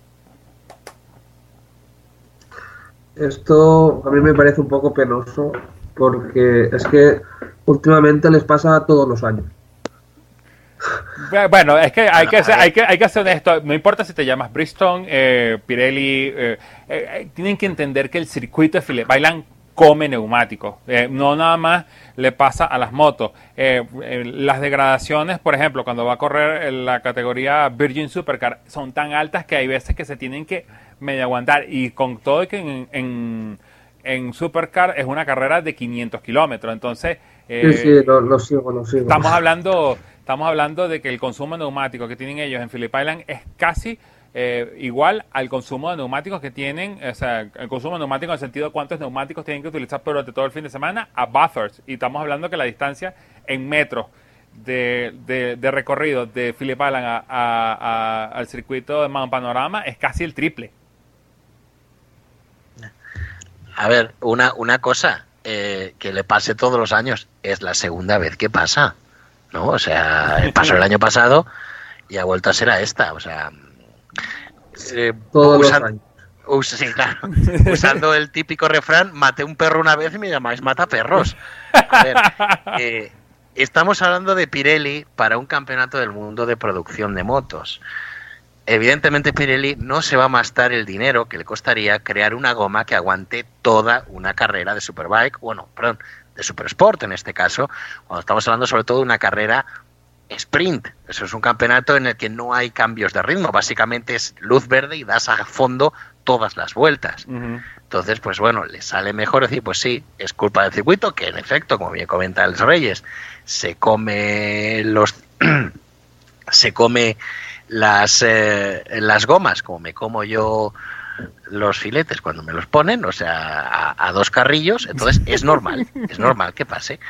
Eh, pero bueno, eh, la clave un poco que estoy viendo es que eh, la comunicación aún no es oficial, que la carrera vaya a ser flag to flag, lo es a un 99%, todo el mundo lo sabe, y a mí lo que me sí que me, extraña un poco es que la, la organización no lo haya dicho ya, seguramente lo hará eh, justo, antes, justo antes del inicio de la, de, la, de la carrera, o sea, el día antes, el jueves, lo anunciará en el briefing a los pilotos, dirá, bueno, pues va a haber una parada obligatoria entre, pues probablemente la vuelta 10-11, no la fastidiéis o os quedaréis fuera, ¿no? Y, bueno, pues eh, a partir de ahí, pues eh, veremos un poco cuál va a ser la clave. importante, es, va a ser la primera carrera para, para este campeonato con neumáticos slicks. hasta ahora siempre se usaban slicks con dibujo, neumáticos de, de, semi-slick. De protección, que cualquiera se podía eh, comprar para, pues eso, para tandas, para circuitos, pero tenían algún tipo de dibujo. Pero eh, Dorna, eh, Dorna, y Pirelli pues han acordado que ahora eh, Supersport también monte neumáticos slick. Y bueno, aquí no tanto porque va a haber parada obligatoria a eso, al 99%, pero rondas ya como Qatar, Jerez y en adelante, pues bueno, vamos a ver pilotos de Super Sport enfrentándose a neumáticos slick durante tandas largas. Veamos un poco si los pilotos que tienen más experiencia en este tipo de gomas eh, pueden tener una cierta ventaja. Pues hablamos evidentemente pues de Krumenacker, de De Rosa, de Jules Clusel, realmente los pilotos que, que pues tienen más bagaje y han probado incluso más campeonatos. Pero a mí personalmente Super Sport siempre lo he visto se lo he visto tratado un poco como el patito feo, el campeonato que no importa. A mí me parece uno de los más apasionantes. Bien es cierto que la entrada de la última Yamaha R6 hizo el campeonato un poco menos variado. Es la Copa Yamaha, vamos a, vamos a quitarle la careta. Pero, pero el perfil está cambiando. Eh, la, F, la MV Agusta F3, la 675, eh, se está mostrando aceptablemente competitiva de nuevo. Han, han, fichado al campeón, a Randy Krumenacker. La han pintado de, gris y rojo y ahí ya me han ganado con eso. Ay, no me lo recuerdes. Pero es que tenemos, tenemos eh, además me gusta con tres motos. Recordemos el año pasado básicamente estaba de rosa, como quien dice. Ahora pues tenemos aparte de rosa está Randy Krumenacker, está Fulini también de nuevo. Eh, llevando esa moto, con lo cual eh, el trabajo parece ser bastante positivo y la moto se ha mostrado fiable, que siempre hemos visto que ha sido el talón de Aquiles de la tricilíndrica italiana. MV Agusta se está reconstruyendo muy bien, sabemos la, la inyección de dinero que llegó a la fábrica italiana en el último año y poco, la reconversión de su reparto Corse, departamento de carreras, la devolución del chasis en Moto 2 por un lado y ahora esta moto en Super Sport. El abandono, lamentablemente, significó de su proyecto de Superbike, pero aún así, eh, yo creo que eh, definitivamente si, es, si un año tiene que ser ya sí o sí para este proyecto, para luchar por el título, es este. Además, es que llevan el número uno, algo que no hacían desde los tiempos de Phil Reid y Giacomo Agostini. O sea, se junta todo. Eh, bueno, este año tengo muchas esperanzas. Por lo que has dicho, hay tres motos. Han apostado fuerte. Y aparte, Super Sport a mí yo también coincido de mis categorías favoritas. Siempre lo ha sido. De hecho, la moto de mis sueños es una Yamaha R6. pero bueno, ahora mismo es un poco ir en contra de todo, pero es la, la moto que más me gusta. Y sí que creo que también hay muy buena parrilla. Una pena en eso de la variedad los problemas que hemos comentado antes de, de Pedercini, porque el, año pasado terminaron el campeonato Kyle Smith y Ayrton Badovini súper fuertes, súper, súper fuertes, haciendo poles, lucha, haciendo podios, mm, estuvieron a punto de ganar y creo que este año haber tenido a, la Kawasaki oficial de Puchetti con Hotel y Maías, que el año pasado ya, ya, ganó carreras, tener a, a la Kawasaki, no sé si es oficial o semioficial, de nuestro Manuel González en el Parking Go, tener a Canonchu con el Turkish Racing Team y haber tenido a esas dos motos, para mí eran seis Kawasakis que perfectamente te podían hacer podios. Tenemos cuatro, que ya está muy bien, y le dan mucha variedad para que no sea, pues eso que habéis comentado, una Copa Yamaha. Será una quizás una Copa Yamaha, porque sigue habiendo muchas Yamahas, son mayoría, y con pilotos muy buenos y con equipos muy buenos, pero habrá yo creo que cuatro Kawasakis y por lo menos dos MV Agusta en el top 10 regularmente. Ok, bueno, entonces para sintetizar un poquito más en este aspecto, eh, les pregunto a ustedes, eh, o, dejo esta pregunta al aire, ¿cuál sería los tres pilotos que hay que ver en esta temporada? Eh, ¿Quiénes creen que eh, tenga el edge sobre los demás para poder ser campeón. Volveremos a hablar de Randy Krumenacker, campeón del mundo de Super Sport, a los mandos de una F3675 que, para contestarle al señor Ferran Pistola, tiene los sueños un poquito bajitos si lo que la, que le gusta es una Yamaha R6. Oye, con moto tan linda de, cilindrada media y te vas a coger con la más barata. No, pues sé, chico. No sé, es la que más me ha gustado siempre. Pero bueno. Pero desde hace años. Tendremos la reedición de la Copa Yamaha. Kawasaki tendrá algo con que responder. Caballeros, los micrófonos son suyos. Ah, creo, eh, Pero no todos al mismo tiempo, por favor. a ver, Fernando, tú primero, por favor. Pues yo creo que habrá bastantes pilotos que hagan podio, bastantes y, y, creo que habrá por lo menos cinco vencedores distintos, y eso que solo hay 13 carreras. Y de podio ya ni te digo, porque por ejemplo pilotos como Webb perfectamente te pueden hacer podio. Pero creo que hay tres nombres, que son Lucas Maías con Kawasaki, Randy Krumenacker con MV Augusta porque encima es el campeón, y Just Klusel esos tres nombres estoy seguro que llegará pues la cita de Cataluña, la cita de Paul Ricard y estoy seguro que estarán, si no tienen lesiones fuertes, estarán luchando por el título. Que después puede haber otros, pues que si Locatelli, que si Viñales, puede ser, pero yo me quedo con esos tres nombres. Krumenacker, eh, Maías y Klusel. Bueno, ¿y a quién le pone la fichita? Ah, pues mira, no te sabría decir, pero por corazón eh, a Clucel. Ok. Oscar. Eh, no puedo estar más de acuerdo. Eh, no, no creo que, sean tres los candidatos al título cuando lleguemos a esa última parte, pues eso, en Portimao o en, o en Cataluña. Eh, Locatelli ha estado muy fuerte desde que se ha puesto también con la, con la Yamaha Bardal eh, equipo que este año, pues solo el, la moto es un equipo muy competitivo y hay que estar muy atento con él. Eh, los dos pilotos del equipo eh, Calio van a estar muy fuertes. Viñales acabó muy bien el año pasado. Fue una primera, un primer año de, de adaptación a la categoría que quizás le llevó un poco más de lo que nos hubiera gustado, pero acabó muy fuerte el año y creo que verdaderamente puede empezar muy bien. Eh, su primera fase el año pasado fue sobre todo mucha mala suerte, tuvo muchas caídas, eh, algunos problemas técnicos, pero algunas y muchas caídas, en la mayoría de ellas incluso sin culpa suya, se había involucrado en otros, en otros incidentes. Eh, con lo cual, si hay ese pecito de suerte, yo creo que puede estar luchando por ahí delante. Y su compañero a mí es un piloto que me encanta. Hans pues, Sommer, el, el, estonio Hans Sommer, Mr. Calcetines Rosas, es un, es un piloto muy bueno, muy regular que ha sabido sacar petróleo de un pedazo de hierro como era la Honda CBR 600 y como lo sigue siendo porque esa moto parece, yo qué sé, el eh, eh, va la hierba del jardín, esa moto no se muere nunca, o sea, no, la, renuevan pero no desaparece. El, muerto viviente.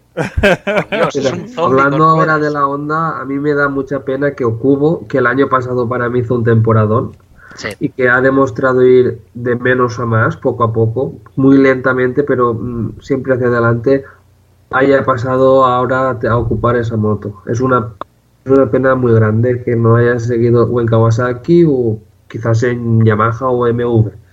Pero que haya ido a Honda o Cubo, me duele. No, y además el equipo pues tampoco es gran cosa. Es el, el Dynavolt Honda, es el PTR Racing. es una estructura muy potente, pero de poco nivel técnico. Es una estructura que esencialmente siempre se ha, se se ha jactado de poder poner dos, tres, cuatro motos en pista en, un, en una misma temporada, pero son motos muy estándar, con muy poco kit de desarrollo, con lo que mm, ahí no hay mucho, mucho que hacer, ¿no? Em, pero bueno, si alguien puede sacar rendimiento al equipo y hacer buenos papeles con esa moto, va a ser, va a ser Hikario Kubo. Pero Sommer, por ejemplo, pues con esa misma moto estaba siempre peleando por el top ten, había carreras, lo mínimo que hacía básicamente era un top ten, había carreras en las que podía luchar pues por un quinto puesto o más, con la Yamaha del Team Calio, si se adapta bien, va a estar ahí delante y sobre todo, bueno, si sabe agarrar rápidamente el ritmo que seguro con el que va a arrancar Viñales, va a estar ahí. Eh, tenemos eh, a Odendal con la Yamaha de Tenkate, eh, Tenkate ha desarrollado ya un kit de, carrera para la, R6, básicamente la misma fórmula que hacía cuando tenía buena relación con Honda. Desarrollaba ese kit para que cualquiera que pudiese poner el dinero lo ponías y prácticamente tu moto era competitiva desde el minuto uno. Y bueno, hay mucho que trabajar. El equipo eh, EAB, EAB Tenkate es una fusión entre una estructura que ya había anteriormente en el campeonato y la entrada de Tenkate. Con lo cual no va a ser raro ver todavía pues algunos, digamos, no quiero decir fallos de coordinación, sino que problemas de juventud y actuaciones un poco más discretas en el arranque, de que todos se ruedan, los engranajes se, se unen bien, se engrasan y comienzan a trabajar bien juntos, con lo que yo espero que seguro que a final de temporada Odendal puede estar ahí eh, quizás no como candidato al título, pero sí como un piloto habitual luchando por los puestos delanteros. Eh, nombrabas antes a, Philip Bottle, veremos un poco cómo se adapta a la categoría. Eh, viene de Mundial de, de, de MotoGP, como ha llegado también Can Onchu, y veremos ahí un poco cómo se adapta. Onchu, que es oficialmente el equipo se llama Turkish Racing Team, pero es la estructura del Team Relac, es la antigua estructura donde estaba Nacho Calero en la moto básicamente viene del Team Puchetti, aunque hay trabajo técnico también del propio del propio Relac Racing y ahí está eh, detrás el apoyo pues de, de Turkish, el programa de, incentivación del gobierno turco y el propio sultán, el rey, el único, el inimitable que era en su foglu está por ahí de por medio. Con lo cual sabemos que eso es garantía de, trabajo. Un, trasvase un poco raro quizás, que a mí personalmente ojalá les vaya muy bien, es el trasvase de la resistencia del FIME VC a, este campeonato. Ya hemos visto el GMT94 que ha pasado pues de, la resistencia que es su hábitat natural a, a, Super Sport, este es el tercer año, pero este año llegan dos equipos con dos pilotos, el Wojcik Racing Team polaco con el sueco Christopher Bergman, podio en, en el último Boldor y el, el Whipple Racing, el equipo de Franz Perkoffer, de la mano con el piloto Danny Webb, que también han hecho un podio, no sé, creo que fue en Le Mans, hicieron podio el año pasado o el anterior, ahora no me acuerdo, de la resistencia. Y es curioso como quizás dos mundos que parecen tan lejanos como es eh, carreras de menos de media hora como son los de Super Sport y carreras de mínimo 8 horas como son las de resistencia haya esa conexión. Simplemente el dato ese. Yo, pienso, yo pienso que estos equipos están haciendo la migración de eh, WC a eh, el Mundial de Super Sport, sobre todo en el Mundial de Super Sport, porque eh, creo que se cansaron de esperar algo nuevo sobre eh, lo que, aún así, teniendo un equipo como GMT94 que eh, hasta el último minuto era uno de los equipos fuertes del campeonato, eh, pelea con SRT, pelea con CERT, con todo ese, ah, aquí vamos hasta, entonces yo pienso que ya se cansaron de esperar y buscando algo más cortico que esperar ocho horas para que te digan, no, quedaste cuarto. Bueno, a ver, está el hecho de que la resistencia, si bien del trabajo de Eurosport y el propio desarrollo de la FIM, está ganando de nuevo popularidad y eso es algo que a mí, que a mí me, encanta, francamente. Todavía el mundo de la luz, los taquígrafos, los sponsors y el dinero están en la velocidad. Por supuesto. Eh, propiamente. Entonces, ahí habrá que esperar a, nuestro gran amigo eh, eh, Mark de Vivland Durance, quien nos puede ayudar en ese aspecto eh, sobre con estos equipos que se están yendo. Vamos a ver si lo podemos tener en un episodio. A ver porque, Porque es tarde que si no cogíamos el teléfono y llamábamos. Exacto, pero ese capaz que... Sí, sí, sí, no te preocupes, que estaba viendo una carrera de 24 horas en... No sé. Y, y sí, yo puedo subir ahorita al aire, pero igual, eh, anotado está. Eh, Oscar, eh, en conclusiones generales, ¿Escoge los tres que dijo Ferran? Sí, sí, eh, esos tres seguro. Yo sumaría pues alguno más de los nombres que he, nombrado, eh, como Viñales, Somers incluso, o Uodendal. Eh, pero bueno, básicamente ahí tenemos que tener, esos tres nombres son, salvo catástrofe, van a estar. Y teniendo que quedarme con uno, pues evidentemente me voy con Jules. Bueno. En la, la GMT94 va a llevarse el título. Ojito a Corentín Perolari, que no lo hemos nombrado apenas. Sí, eh, El año pasado arrancó mal también, no estuvo muy bien en el primicio de temporada, pero también acabó muy fuerte. Y ha aprendido mucho de Jules esta, esta pretemporada. Yo he estado siguiendo así un poco cómo ha ido la pretemporada de los dos, lo que han ido comentando mm, de manera pública y no tan pública y se les ve bien trabajando juntos. Así que, y además, eh, Christoph Ullot está muy contento con los dos. Así que el equipo se está cerrando más, está siendo un producto más redondo. Así que GMT94 puede ser tranquilamente la estructura más fuerte del campeonato. Ojalá. Ojalá. Bueno, yo eh, solo, si me dejas un apunte, solo para terminar, pues el, Hablamos de ausencias, hemos hablado de la de Pedercini, también había un equipo confirmado proveniente de Moto 2, el Kiefer Racing, que a mí me hubiese gustado mucho que hubiesen llegado porque era Thomas Gradinger, piloto que ha ido haciendo buenos resultados en Super Sport, y, y Tulovic, proveniente de Moto 2, y hubiese sido interesante ver qué hacía ese equipo este año. Sí, bueno, es que lo de Kiefer... Pues problemas económicos han dejado fuera tanto a este equipo como a Pedercini y nada, disfrutaremos muchísimo sin ellos. Este, lo de Kiefers fue, fue fuerte, ¿no? Bueno, ellos perdieron al señor Kiefer en, en, la víspera de un gran premio de Malasia de, de MotoGP, si no me engaña. sí, así fue. Sí, sí, así fue. Entonces, bueno, eh, es parte de esa debacle que un equipo tan histórico como, así entre comillas, como el Kiefer Racing, eh, eh, no puede estar con nosotros. Ya para terminar, eh, vamos a cerrar con algo bebrecito de, de, Superbike. Eh, no vamos a enredar mucho el cuento. Eh, ¿Qué no vamos a esperar de, de, esta ronda de Australia? Ok, pero sin violencia, por favor. No, es que creo que se ha quedado Ferran con ganas de decir algo más y he dicho, pues ya no me dejan. Ya no me dejan, que lanzo el micrófono. No, no, que va. Simplemente, pues, aquí en Super Sport, a ver qué tal lo hace en Australia eh, Oli Baylis, hijo de, de Daltroy Baylis, no sé si os suena. Y nada, yo por mi parte ya termino. Hemos, este hemos comprobado que va a correr Oli, ¿no? No vaya a ser cuando se le quiten el casco y tal, resulta que a su padre. Exacto, que eh, están seguros de que cuando se haya matado la moto, oye, pero Oli está como más gordo y tiene más hombros. No, no, no, no, sí, sí, sí, soy yo, soy yo, soy yo.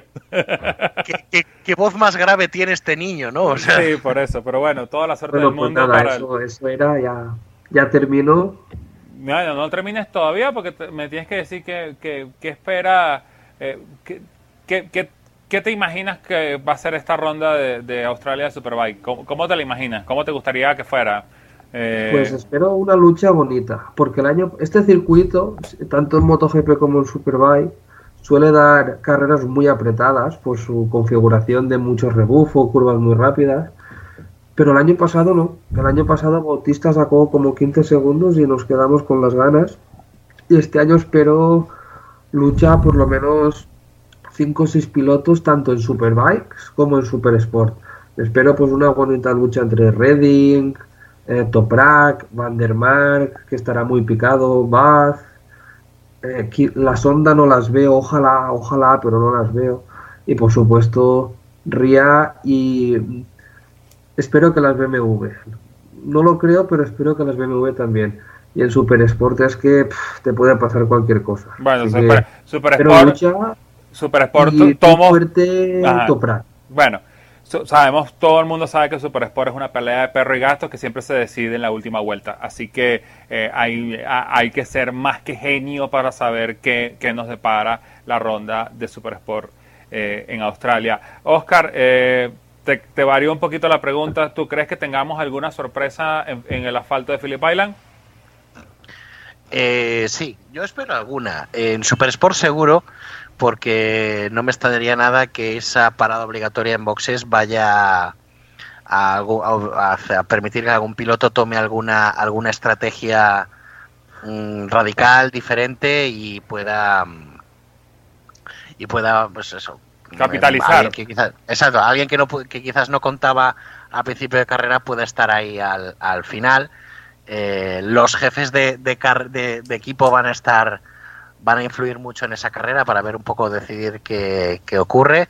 Eh, Caricasulo se va a acordar mucho de, lo que pasó el año pasado cuando vea esa carrera eh, por el tema de cambio de boxes. Recordemos que el año pasado le, se le enganchó el, calentador y no pudo, perdió básicamente una carrera que tenía en el bolsillo. Eh, yo creo que Christophe Bouillot ha ido cambio, de, cambio en boxes y ha empezado a frotarse las manos, diciendo que está muy bien. El Whirlpool Racing habrá dicho bien, pero luego, ha estado su jefe de equipo, un tal James Tousland, y ha dicho cambio de equipo. Digo, cambio de boxes, aquí se puede hacer eso. Bueno, en mis tiempos, cuando yo era campeón, no se podía, ¿no? Ah. Pero bueno, eh, va a haber va a haber un poco, yo creo que va a haber bastante emoción y, ese ese cambio obligatorio va a tener un puntito de sorpresa a las a las a la Super Sport y en Superbike eh, la sorpresa yo creo que va a ser relativa porque van a estar delante los que los pilotos que ya esperamos, pero como ha habido tanto cambio de moto y tanto cambio de, de, de, equipo y demás, eh, un resultado que veríamos normal en los equipos del año pasado, eh, lo vamos alguno lo va a tildar de sorpresa.